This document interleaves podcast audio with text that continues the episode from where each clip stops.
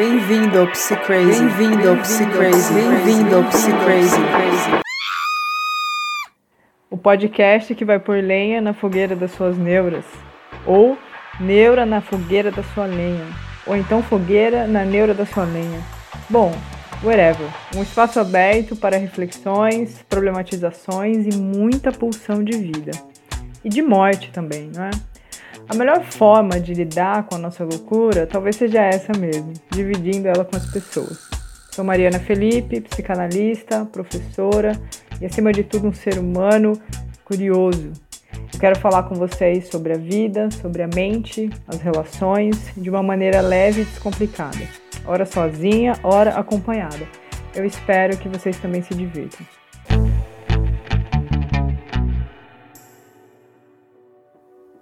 Olá, meus queridos neuróticos, psicóticos e perversinhos. Sintam-se em casa, até porque é onde eu acho que estará a maioria de vocês, já que precisamos ficar em casa, isolados, não é mesmo? Bom, que as musas inspirem essa nossa conversa. E eu quero sempre trazer uma frase aqui para começar, para a gente já entrando no clima. Hoje eu escolhi uma frase do Nietzsche, que é um filósofo que eu adoro. Vocês vão acabar percebendo é, que abre o livro dele que se chama Genealogia da Moral. Então vamos lá, abre aspas. Nós, homens do conhecimento, não nos conhecemos. De nós mesmos somos desconhecidos, e não sem motivo. Nunca nos procuramos. Como poderia acontecer que um dia nos encontrássemos?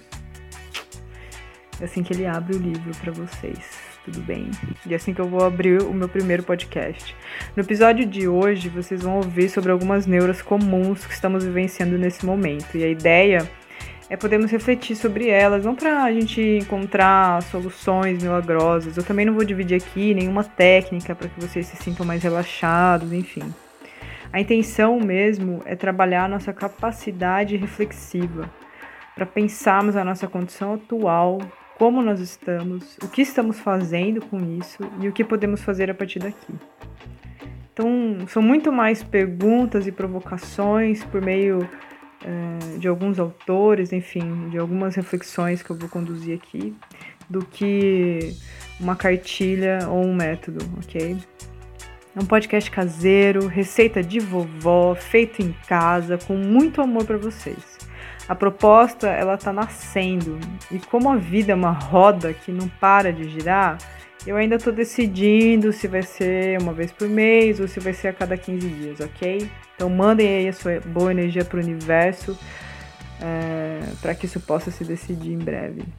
Bom, quem quiser continuar o papo comigo, vai lá no arroba psycrazy PSI, CRA-SY. Deixa sua mensagem, sua neura, sua sugestão de como tornar esse podcast, e, inclusive, uma melhor companhia para você. E vamos abrir os diálogos, ok?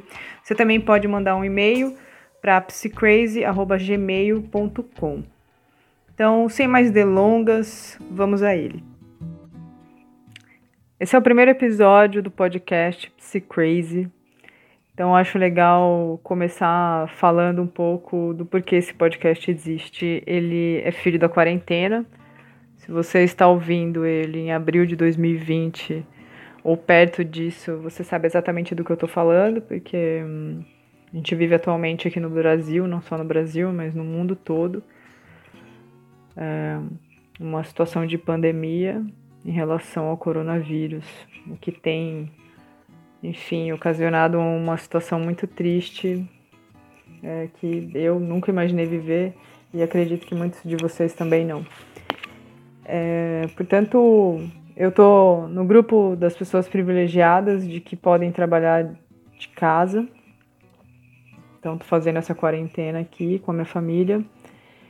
E também ele é, é uma ideia que eu já tinha há um tempo, né? Já quero fazer um podcast já há um tempo, mas eu acho que a situação um pouco propiciou, né? O, o tempo a mais também dentro de casa, sem poder estar em contato com as pessoas, me fez resgatar essa, esse, esse projeto e essa ideia. Freud tem uma frase que ele diz que é preciso não amar.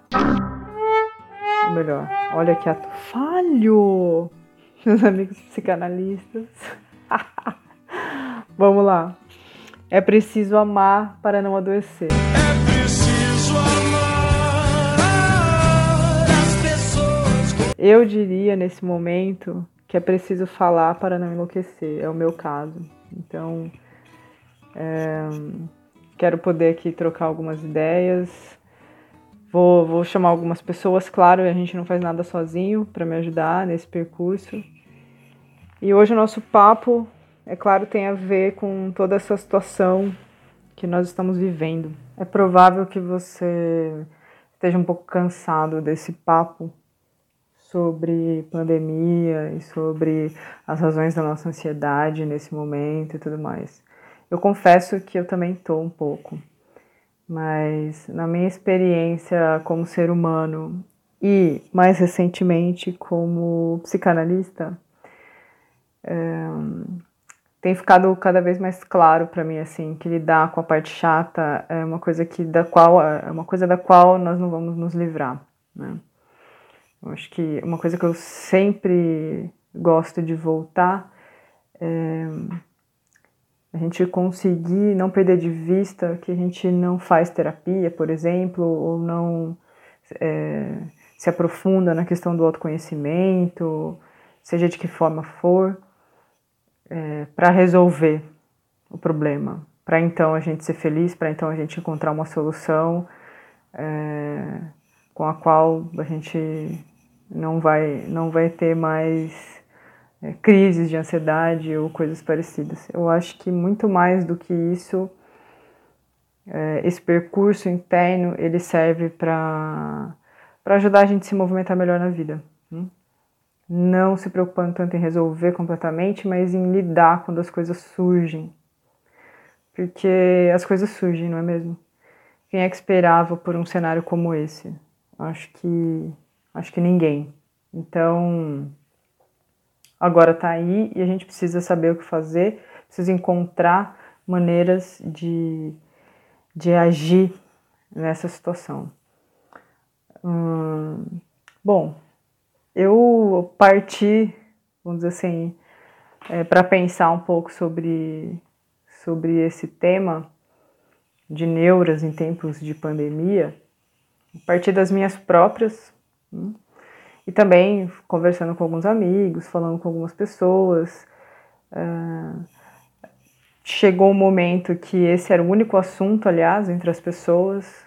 Hoje, passado, vamos dizer assim, o primeiro mês que a gente está vivendo isso aqui no Brasil de uma forma mais intensa, é, a gente consegue falar sobre outras coisas. É, tem sido assim comigo, pelo menos. Mas, num primeiro momento, é, era esse o único assunto.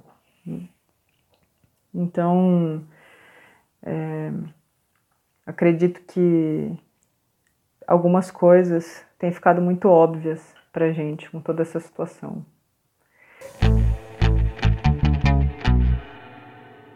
Nunca? Bom, talvez nunca seja uma palavra muito forte, mas pelo menos para minha geração, eu não me lembro de termos vivido algo, algo que, que colocasse, vamos dizer assim, a, nos colocasse, né, diante da falácia da individualidade de uma forma tão contundente. Para a psicanálise, o, o indivíduo não existe. Não tem algo em nós que possamos que, que possa ser separado é, da influência dos outros, né? dos nossos formadores, da nossa cultura, da nossa linguagem, do, do, de todo, vamos dizer assim, de todo o aparato simbólico que nós estamos envolvidos e submersos. Tem uma, tem um, um filósofo francês que eu gosto muito, ele se chama André Comte-Sponville. E ele tem um livro que, que chama Vida Humana.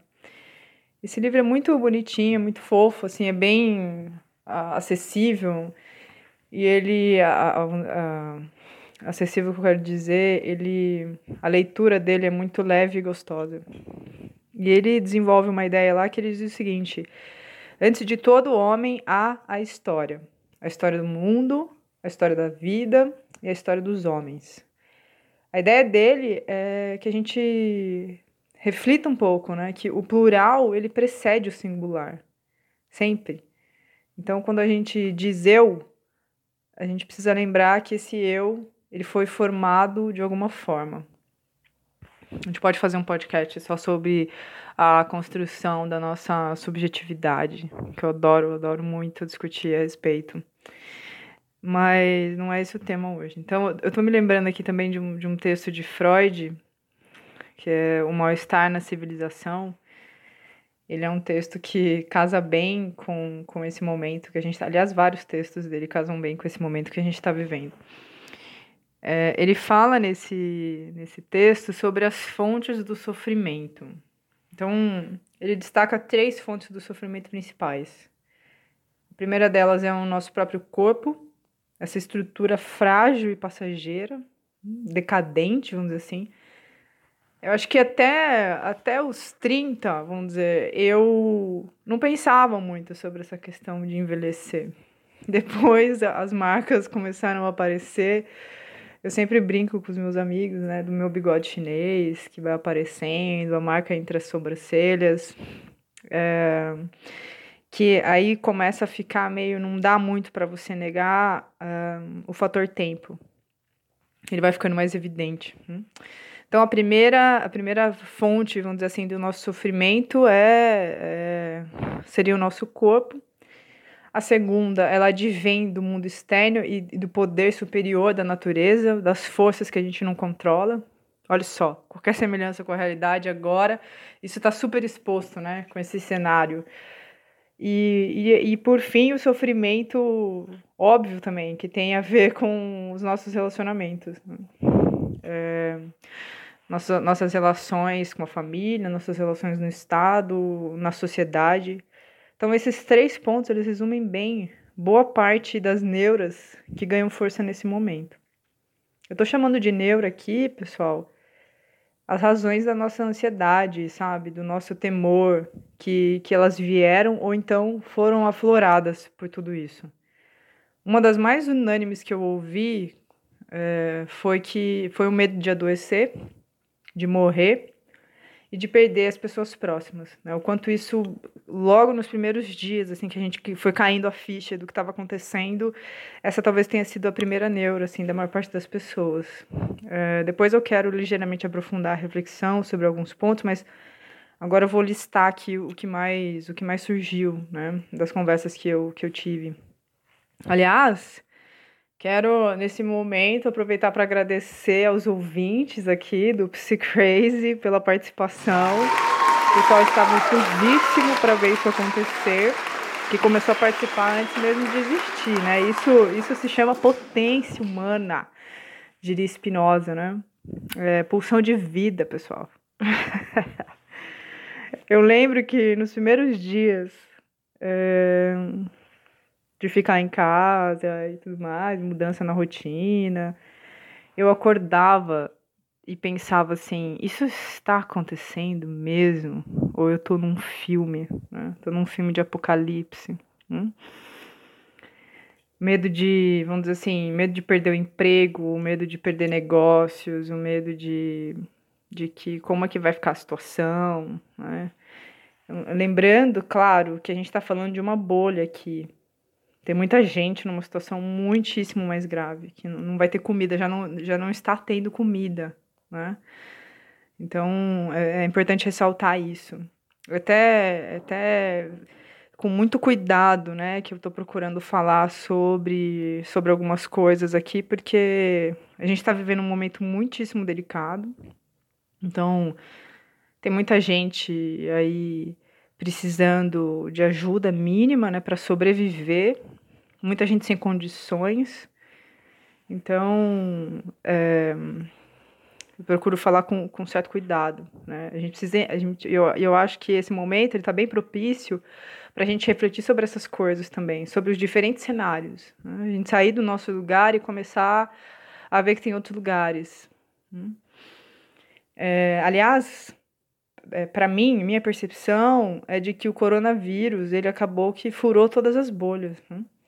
Não, de, de alguma maneira, é, a gente já não está podendo mais fingir que não está vendo algumas coisas. Nós vivemos em rede e em uma sociedade extremamente desigual e injusta. Mas é quase como se a gente se mantesse ocupado demais para perceber é, algo que não fosse o nosso próprio umbigo, não é mesmo? Então, a gente, de alguma maneira, nós naturalizamos as diferenças, a pobreza, a miséria. A gente vive num estado tal de autocentramento que, que precisamos garantir que essas coisas ruins não aconteçam com a gente, e ponto. Né? Se elas estão acontecendo com outras pessoas, pena, não é mesmo? Então, é, vamos dizer assim, homens e mulheres de negócios, a gente se gaba um pouco de falar isso. Se gaba um pouco de se ver nesse lugar, né? de que a gente está tá ganhando nosso próprio dinheiro e está fazendo as coisas acontecerem, e está conseguindo viajar, e está conseguindo várias coisas. Não estou dizendo, tá? Não é uma coisa assim que, que não, se, não se precisa fazer isso. Mas. Eu, aliás, eu, eu, eu quando eu estava montando aqui o conteúdo, pesquisando, eu encontrei né, uma, uma a, vamos dizer assim, ai, como é que é? A etimologia, obrigada. Encontrei a etimologia da palavra negócio. Ela vem do latim nec, negação, ócium, estudo e reflexão. Significa negação do estudo, né? É o trabalho sem reflexão. Então, acho que isso isso resume bem o que significa homens e mulheres de negócio no nosso contexto atual. E eu acho que essa a gente está vivendo uma grande oportunidade de sair desse, desse, dessa alienação. Bom, para aqueles que conseguiram ficar em casa, também se abriu um outro tipo de neura. Não sei se, como é que foi, se pegou muito, muito de vocês que é a neura da produtividade. Né? De, de, de, então agora eu estou em casa, então eu tenho que ler todos os livros comprados e nunca lidos, fazer todas as aulas de yoga disponíveis, os cursos online, é, começar a meditar finalmente, organizar a minha vida interior, vamos dizer assim. Nesse ponto, eu, eu gostaria de destacar o seguinte: eu acho incrível como a nossa mente ela tem essa capacidade de criar exigências em qualquer situação. Então eu não posso nem passar por uma pandemia, vamos dizer assim, tranquilo, né? Eu não posso nem me angustiar em paz. Eu já tenho logo que tornar isso produtivo, fazer isso virar alguma coisa. Né? Então, interessante também a gente poder olhar para isso. Por que, que a gente precisa ser tão produtivo? Né? Tem uma fala do Emicida, eu não sei se todo mundo aqui teve a oportunidade de ver, quem não viu, procure aí na internet. Posso até deixar depois link na página e tudo mais, que ele fala sobre é, produtivo para quem, né? A gente precisa começar a entender se a gente não está é, não tá sendo uma engrenagem numa máquina que não faz sentido. Hum? Bom, vou deixar isso para outro podcast. É, então, é, nesse ponto, eu também queria acrescentar que não tem muita saída, né? Não tem muita saída porque tem muito acontecendo, tem muita, muita coisa acontecendo dentro da gente. Então, é, o Freud, ele já, eu vou, eu vou, já adiantar a conclusão do Freud, né? Que é assim, não tem solução, tudo bem? Mas por isso, é, a gente também tem uma grande potência. Vou desenvolver isso ao longo da minha fala aqui, a gente vai vai tentando ver se isso faz sentido para vocês também. O que, eu, o que eu também quero dizer é que a gente tem um terror à angústia. Então a gente quer fugir rapidamente do sofrimento. É quase como, sabe, Uh, quem brincou de batata quente, eu não sei se, se brincam disso ainda hoje, mas a batata quente era uma brincadeira em roda, e aí ia passando um, um, objeto entre as pessoas e ficava, né, batata quente, quente, quente, tá, tá, tá, tá, tá, tá. Então é meio isso que a gente faz com o sofrimento, né? A gente, a coisa chega, parece que a gente quer logo se livrar, quer logo fazer alguma coisa, quer logo inventar algo para fazer, é, para a gente se manter ocupado. Hum? Então, se manter ocupado nem sempre é a melhor a melhor opção. A nossa mente no geral, ela está envolvida com a vida. Né? A nossa cultura, ela não fala muito sobre a morte, por exemplo. Então, nós sabemos que vamos morrer, mas nós não pensamos sobre isso. Né? A gente não conversa Eu lembro de ter tido pouquíssimas conversas com, a, com os meus amigos, por exemplo, sobre a morte. Né? Eu ainda converso um pouco mais porque eu falo demais e aí tem uns amigos que também adoram, adoram viajar comigo, mas mesmo eles, quando a gente conversa sobre, eles também me dizem isso, que eles não, não têm muito esse tipo de conversa. Né? Porque é, nós. É interessante isso. Nós, nós evitamos pensar sobre coisas que não nos garantem uma resposta satisfatória. Já pararam para pensar nisso? Ou pior, né? A gente alucina uma resposta, nós nos fechamos por medo, muitas vezes, e temos uma versão natural das incertezas. Eu li um texto recentemente no jornal El, El País, agora vocês me perdoem, mas eu não vou saber quem é o autor, eu, eu mas eu vou deixar, vou até anotar aqui para deixar o link desse texto, que ele fala sobre essa questão que está acontecendo agora na nossa situação política. Não vou entrar muito sobre esse assunto, mas é, a, a, devoção né, de algumas pessoas em relação ao nosso líder extremamente despreparado, que, que tem muito a ver com esse ponto que eu acabei de falar. Com a gente procura por certezas absolutas. E, e, e quando a gente não encontra, quando a gente encontra dúvida, muitas pessoas elas, elas preferem continuar inventando uma, uma qualquer coisa, elas, elas mudam meio que a realidade na cabeça delas, porque porque lidar com a dúvida, lidar com o espaço aberto é muito angustiante. Então eu prefiro eu prefiro continuar dando justificativas de que eu tô certa, mesmo que elas não façam o menor sentido. É, é muito bizarro isso, se a gente for perceber. Mas isso tem essa raiz profunda que é comum em todos nós. Hum? Que é essa dificuldade de lidar com o desconhecido, com o diferente, né? Se você parar para pensar, às vezes que você se, se viu nessa situação, provavelmente, se você for bem honesto, você vai encontrar encontrar é, encontrar alguns exemplos. Não é não é tão simples assim. No campo do discurso é fácil falar, mas a gente precisa lembrar uma coisa. Eu estava conversando e e aí surgiu isso, né, numa conversa, que é nós não estamos apenas discutindo ideias, pessoal.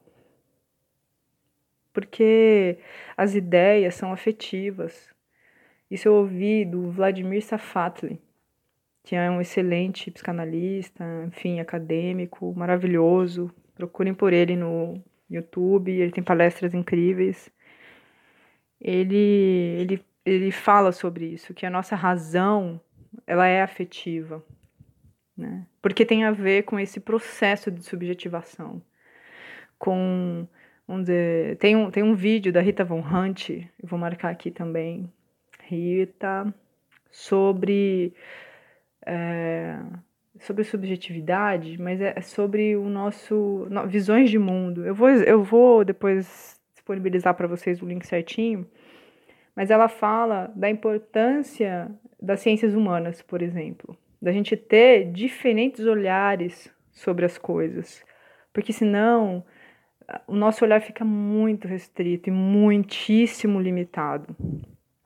E isso não é, é uma coisa simples de fazer, é, uma, é um processo dolorido, é um processo que tem a ver com, com a, a identidade do sujeito, tem a ver com as memórias afetivas do sujeito, por isso que o buraco ele é tão fundo, né? E por isso que quando a gente olha parece que não tem solução, não tem como conversar, as pessoas não ouvem, porque tem a ver com isso. Tem a ver com as ideias, elas não são só ideias, elas são afetos.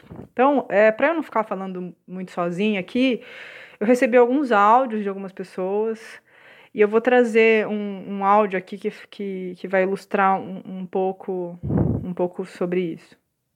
Atenção, produção, pode soltar o play. Mas é, a parte mesmo principal, que é da doença de pegar, eu acho que conforme vai passando o tempo, você vai vendo as notícias, vai criando um certo conformismo e em alguns momentos eu acabo ficando ansioso, preocupado, mas no geral esse conformismo mesmo toma conta e eu acabo relaxando e tipo, ah, se tiver que pegar, vai pegar e, né, vamos lá, enfrentar. Vocês ouviram aí a voz aveludada do Adriano, essa pessoa incrível. Obrigada pela participação. É, o que eu quero destacar da fala dele é, é esse movimento natural da nossa mente, que ela vai encontrando formas de se adaptar, de se reequilibrar, de fugir da angústia. Hum? O que não é uma coisa ruim, o que é uma coisa boa, porque eu também não acho que a gente tem que ficar pensando na morte o tempo todo, ok? Não, não, é, não é por aí. Mas é interessante a gente não perder um pouco ela de vista, no sentido de que a morte significa a nossa limitação. Tem um livro maravilhoso, Viviane Mosé, que se chama O Homem que Sabe. E nesse livro, logo no, no primeiro capítulo, ela vai falar sobre a questão da, da consciência humana. Que, vamos dizer, o homem se tornou homem né, a partir do, do momento em que ele passou a ter consciência da própria finitude. Olha que interessante, né? Então, quando a finitude se impôs, quando ele percebeu que ele morria, porque hoje é óbvio pra gente, né? Mas assim, lá nos primórdios, as coisas não eram tão óbvias assim. Então, na hora que você começa a adquirir essa consciência de que, opa, eu morro, o que é que eu tô fazendo então?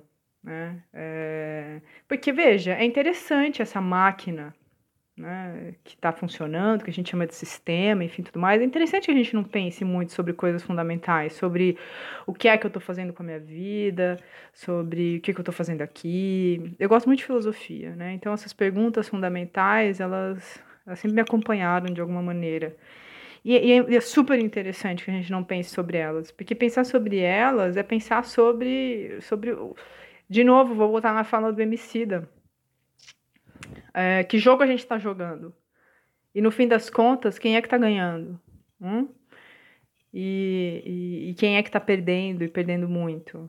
Então, é, pensar também que a nossa vida é um tempo limitado, isso é, é uma angústia, né? É uma angústia. É melhor a gente achar que a gente está vivo, ainda mais na casa dos 30, dos 20. É, a gente não, não vislumbra. Depois dos 60, eu trabalho com idosos também. Então, depois dos 60, isso fica um pouco mais. Você, fica, você até percebe uma melancolia, assim. A gente de. É, isso vai vindo, vai até dando uma angústia neles por conta disso. Mas no momento em que eu tô, isso não é recorrente. Né? Então, é, é, interessante que esse cenário ele vai colocando algumas coisas na nossa cara que sempre estiveram aí, né? O caos sempre existiu, a morte sempre, sempre existiu, ela sempre esteve vamos dizer assim, é, ela pode acontecer a qualquer momento, mas isso, isso vai ficando evidente, né? Mas a nossa mente, ela tem os seus próprios recursos para ir nos colocando meio na normose. Então, eu, eu não sei vocês, mas, mas logo que estourou tudo aqui, nessa né, coisa toda, eu fiquei com uma necessidade enorme de falar para as pessoas que eu, que eu as amava, sabe? Que eu era grata pela vida delas. Oh, so cute. Porque diante da perspectiva da perda, hum, nós temos a chance de acordar para algumas coisas que são importantes. Algumas tradições antigas, é, da filosofia, a teosofia, o hermetismo, eles diziam uma coisa, eles dizem o seguinte, que o contraste gera sabedoria.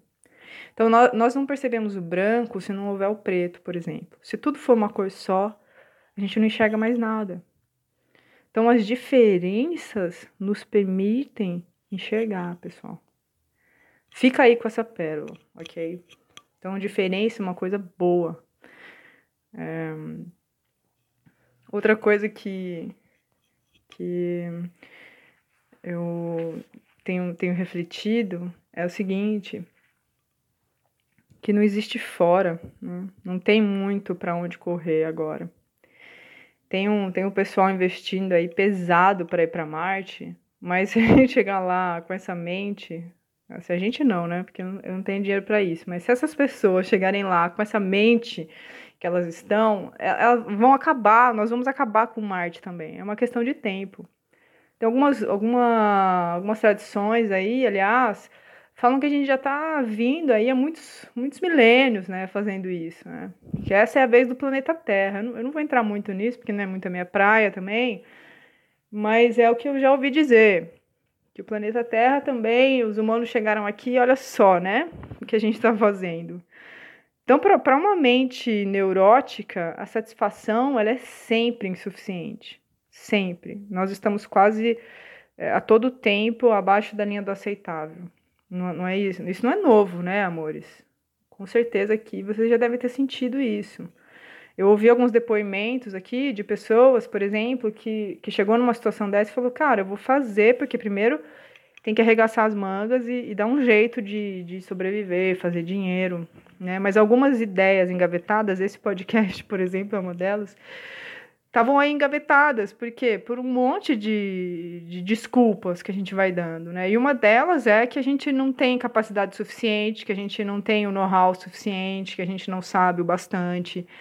E eu ouvi, né, eh, e eu fiquei muito feliz com isso, algumas pessoas falando que, cara, eu botei a coisa para girar e tá rolando.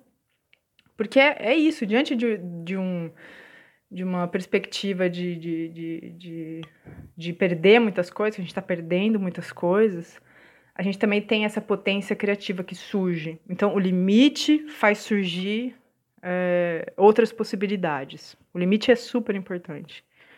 Aliás, esse livro que eu indiquei para vocês, da Viviane Mosé, é, fala, ele, ele, fala muito sobre isso. É, ele vai, vai desenvolvendo muito essa questão do limite, da transgressão também, enfim.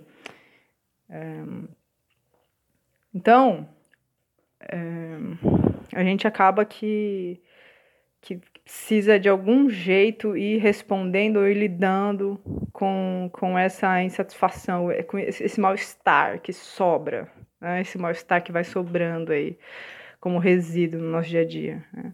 E a gente vai tentando encontrar soluções para o nosso mal-estar, tentando encontrar soluções para o nosso sofrimento. Agora, o que acontece é que nessa busca, nessa busca, as saídas para o nosso sofrimento, elas viram um produto também. Hum? Elas viram uma viagem, um retiro lá no Himalaia, né? Elas viram férias, sexo. Então, assim, elas, elas vão virando produtos dentro desse grande mercado que a gente está vivendo.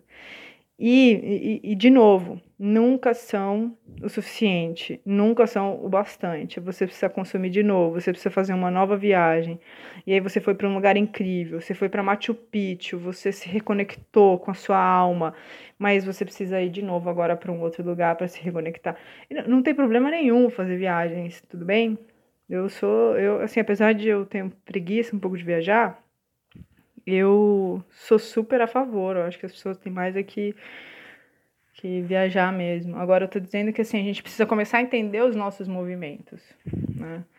Porque para psicanálise, aliás, eu aprendi uma coisa que eu acho super interessante, que é não interessa o que você está fazendo.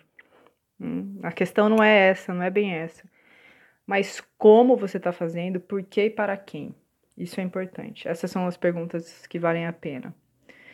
É, porque mesmo quando a gente pensa na sublimação, por exemplo, que é também uma maneira de, de elaborar o nosso sofrimento, quem não está muito habituado com essa palavra, é, ele é um termo na psicanálise, grosso modo, vou explicar aqui, tá?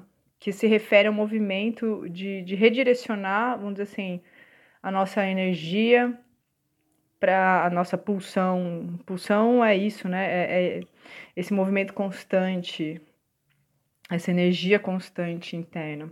Então, a nossa pulsão, tanto sexual quanto a nossa pulsão agressiva também, redirecionar isso para a arte é, ou para alguma causa em que nós estamos engajados.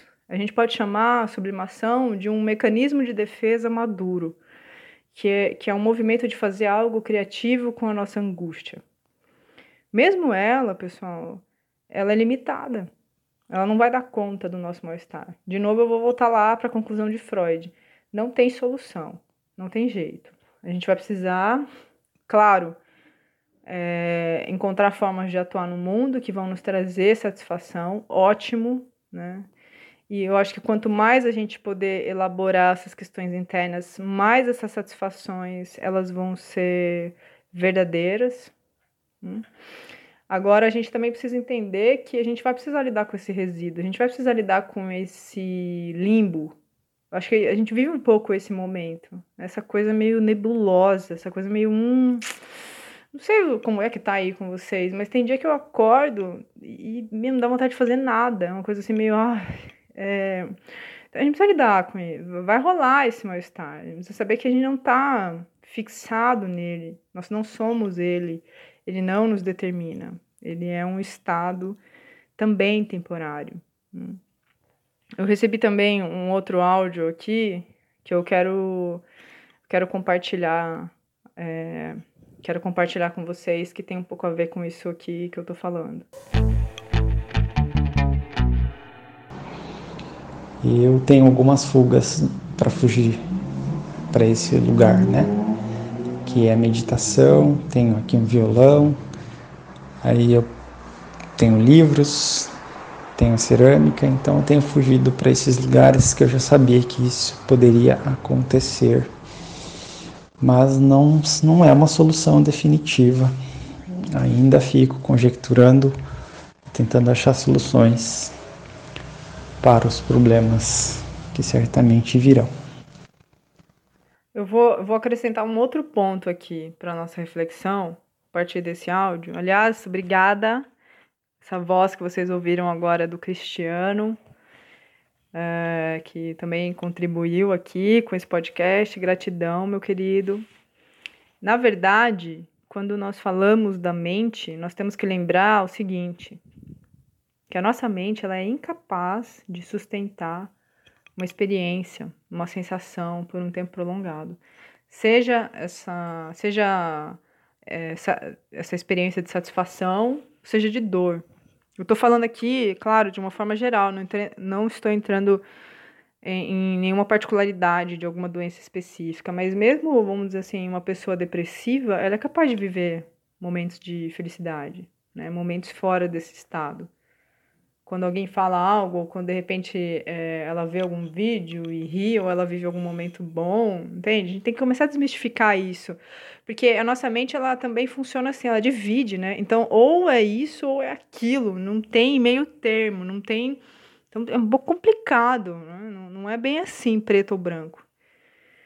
Então, é, eu tenho ouvido também muito sobre como as pessoas elas estão tendo a oportunidade de ficar mais conscientes dessas oscilações de humor, inclusive ao longo do dia, como eu falei aqui agora para vocês.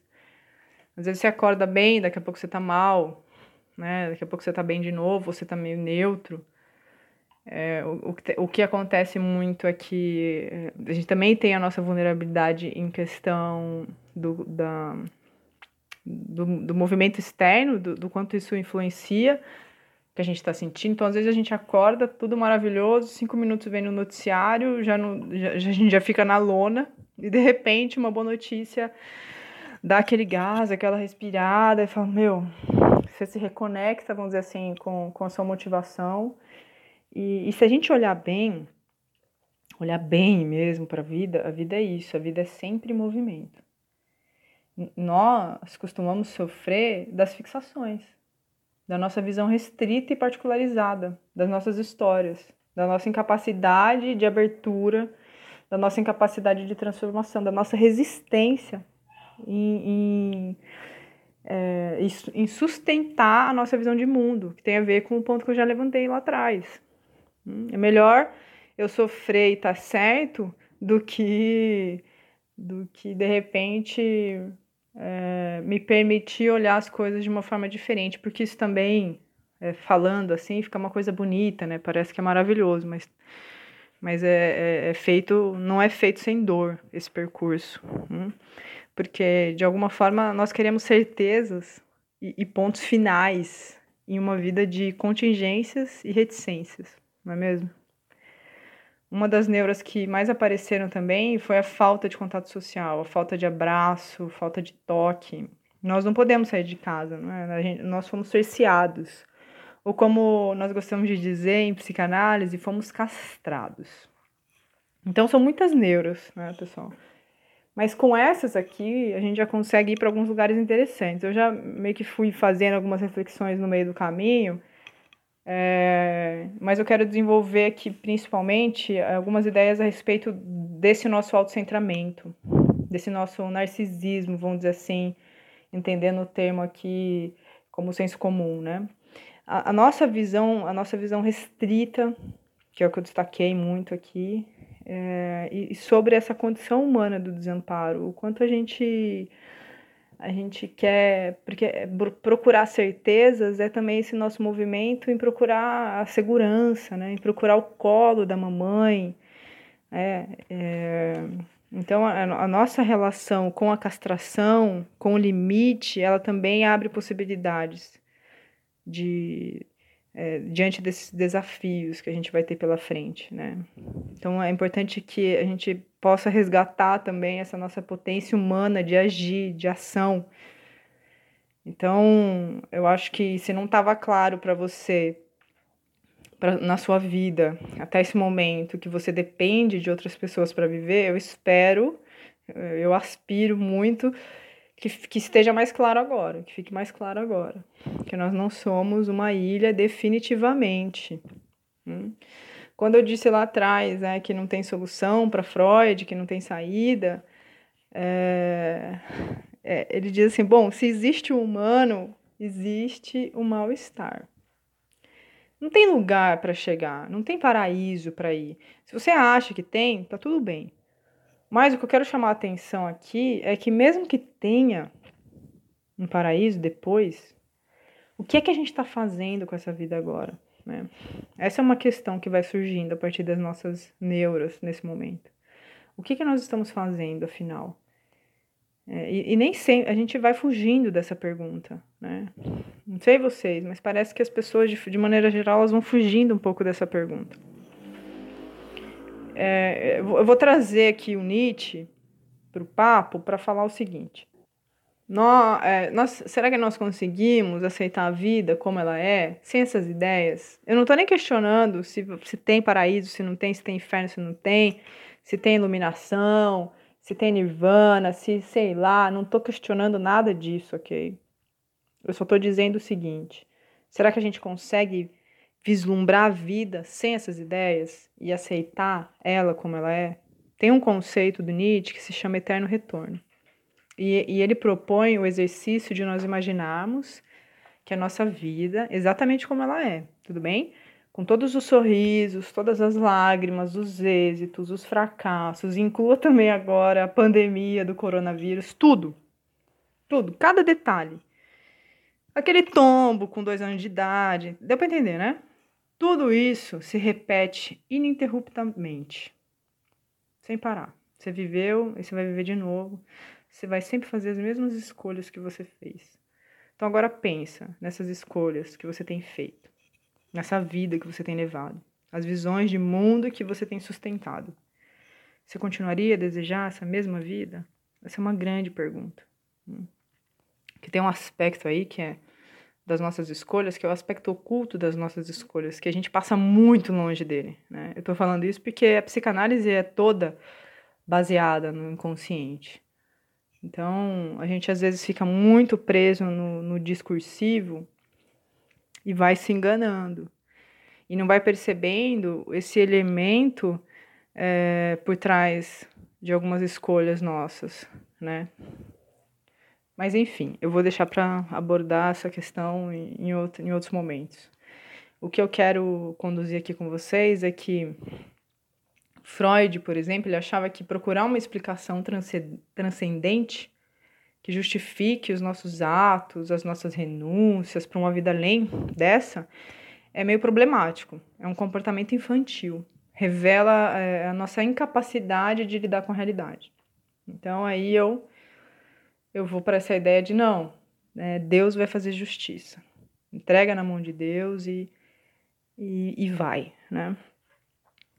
Independente de você entregar ou não para Deus, eu queria saber o que, que você está fazendo para além disso, né? Então, eu queria saber não, né? Eu espero que você queira saber. Essa é uma pergunta que eu tô te oferecendo. Então, Freud diria assim para você, olha, a vida não tem sentido, não tem solução, tente não se deprimir o tempo inteiro. Tudo bem? Isso não é, não é tão pessimista quanto parece. Um caminho, e eu estou dizendo aqui entre aspas, vocês não estão conseguindo ver, mas eu fiz com os dedos, é, um caminho possível é o do amadurecimento. Né? Nossa capacidade de crescer e de sair dessa infantilidade, de poder refletir, de poder se questionar, de poder, se, se for bom e se for útil para você, de passar por um processo de análise, um processo terapêutico. Né? Isso é muito interessante para a gente poder ter mais, vamos dizer assim, se aproximar um pouco mais dessa, dessa, desse nosso eu que está fora do nosso discurso. Então, nesse sentido é, que Freud é, é, Freud vai dizer que é mais fácil a gente alucinar do que aceitar que a vida não está a nosso serviço. E eu acrescentaria que, que é, somos nós é que estamos a serviço da vida, ou pelo menos deveríamos. Né? A gente recebeu essa vida. E o que, que a gente está fazendo com ela? A gente não está nem se fazendo essa pergunta muitas vezes. Então, a vida, a vida é um constante lembrete desse movimento. Hum? Do ciclo de vida e morte, de sucessão das experiências boas, prazerosas, desagradáveis, insuportáveis, não é mesmo? Os problemas sociais, as diferenças e a persistente dificuldade de lidar com as crises, elas relembram, nos relembram, né? É, é, a maior das nossas angústias, que é decidir sem conhecer e dominar todas as variáveis, de dar um passo no escuro, de viver radicalmente a experiência humana. Esse era o convite de Nietzsche, que acaba sendo um pouco também o convite de Freud. Não sei se ele convidou a gente, né? Mas o percurso dele é, desenvolvendo a psicanálise é um pouco esse convite. Será que a gente consegue viver radicalmente a experiência humana sem achar que ela tem que ser uma ou outra coisa? Sem achar que ela, sabe? Que eu acho que aqui não é que eu estou tirando o espaço dos sonhos em que a gente pode sonhar e pode construir. Eu já estou caminhando aqui para finalizar, é, mas eu acho que dentro, dentro desse nosso sonho, dentro dessas coisas que nós queremos construir, nós precisamos parar de achar que é, a vida nos deve. Que se eu faço isso, então eu tenho que receber aquilo. Que se eu sou bom, eu tenho que. As pessoas têm que ser boas comigo Seja bom, meu camarada, né? Vamos dizer assim, faça boas escolhas, porque você acha que isso é importante, né? Não espere, porque tá todo mundo esperando que alguém comece para poder fazer, né? Então a gente está esperando uma justificativa para poder dar um passo. Então repense, né, as razões que fazem você agir. A solução está dentro de você. Né? Freud vai dizer o seguinte, que a força do que do que é se, não se dobra. Olha lá, quase que eu cometi outra falha aqui. A força do que é não se dobra, ou dificilmente as boas intenções que determinam abstratamente o que deveria ser. Então a gente fica numa ideia do que deveria e a gente espera que o mundo mude, enfim, presidente, etc, tudo. E, e aí e aí que não adianta, entende? O mundo não vai mudar para então você ser ser mais bonzinho ou pensar mais nos outros. As catástrofes, elas vão continuar acontecendo. Um momento de crise, ele convoca o sujeito, não a criança. Ele convoca, sabe, o, o, o adulto aí dentro. E se não tem adulto aí dentro, então vamos começar a construir, pessoal. Né? Porque não é uma questão de. A gente sempre vai ter a nossa infantilidade. E é nesse sentido que eu digo é, vamos sempre lidar com essa porção do desconhecido, do, do que a gente não sabe sobre a gente mesmo. Mas, diante daquilo que já tem luz, tem algumas coisas que a gente pode fazer. Né? Então, de novo, se render, desistir, é achar que o mundo nos deve algo. E o mundo não deve nada. O mundo é assim. O mundo, a gente, a gente faz parte de uma história. Ah, mas eu não explorei ninguém. Ah, mas eu não, não, não, não, não, judiei de ninguém, não escravizei ninguém, vamos, vamos dizer assim. Tudo bem, mas você faz parte dessa história. Você vem de uma linhagem. Hum? Então, é, vamos combinar que a gente fez bastante atrocidade com o mundo, nós, espécie humana, com o meio ambiente, com as populações nativas, com os negros, os, os LGBTQ, etc. Então, é, aliás, eu quero, quero um dia poder falar sobre esses assuntos aqui também. Então, só que, é, assim, a nossa civilização foi construída, pessoal. Os discursos, eles legitimam as práticas. Então é interessante e é super importante que a gente comece a questionar os nossos próprios discursos, questionar os nossos próprios privilégios, questionar a nossa própria vida do jeito que a gente vem levando ela. Porque muitas vezes a gente está reforçando algum, alguns discursos sem perceber. Hum? E, e, e jurando que não né? jurando que não somos racistas, jurando que não somos homofóbicos, jurando um monte de coisa, mas reproduzindo isso sem ver. Então, por isso as ciências humanas voltam nesse ponto, elas são tão necessárias para nos permitir outras perspectivas. Então, nós estamos com uma possibilidade importante agora. E, eu não estou sendo romântica, tá? Eu não acho que a gente vai sair dessa mais bonzinho, enfim, mais espiritualizado. Muita gente sim, e eu aspiro de verdade, eu desejo que muitos de nós melhorem.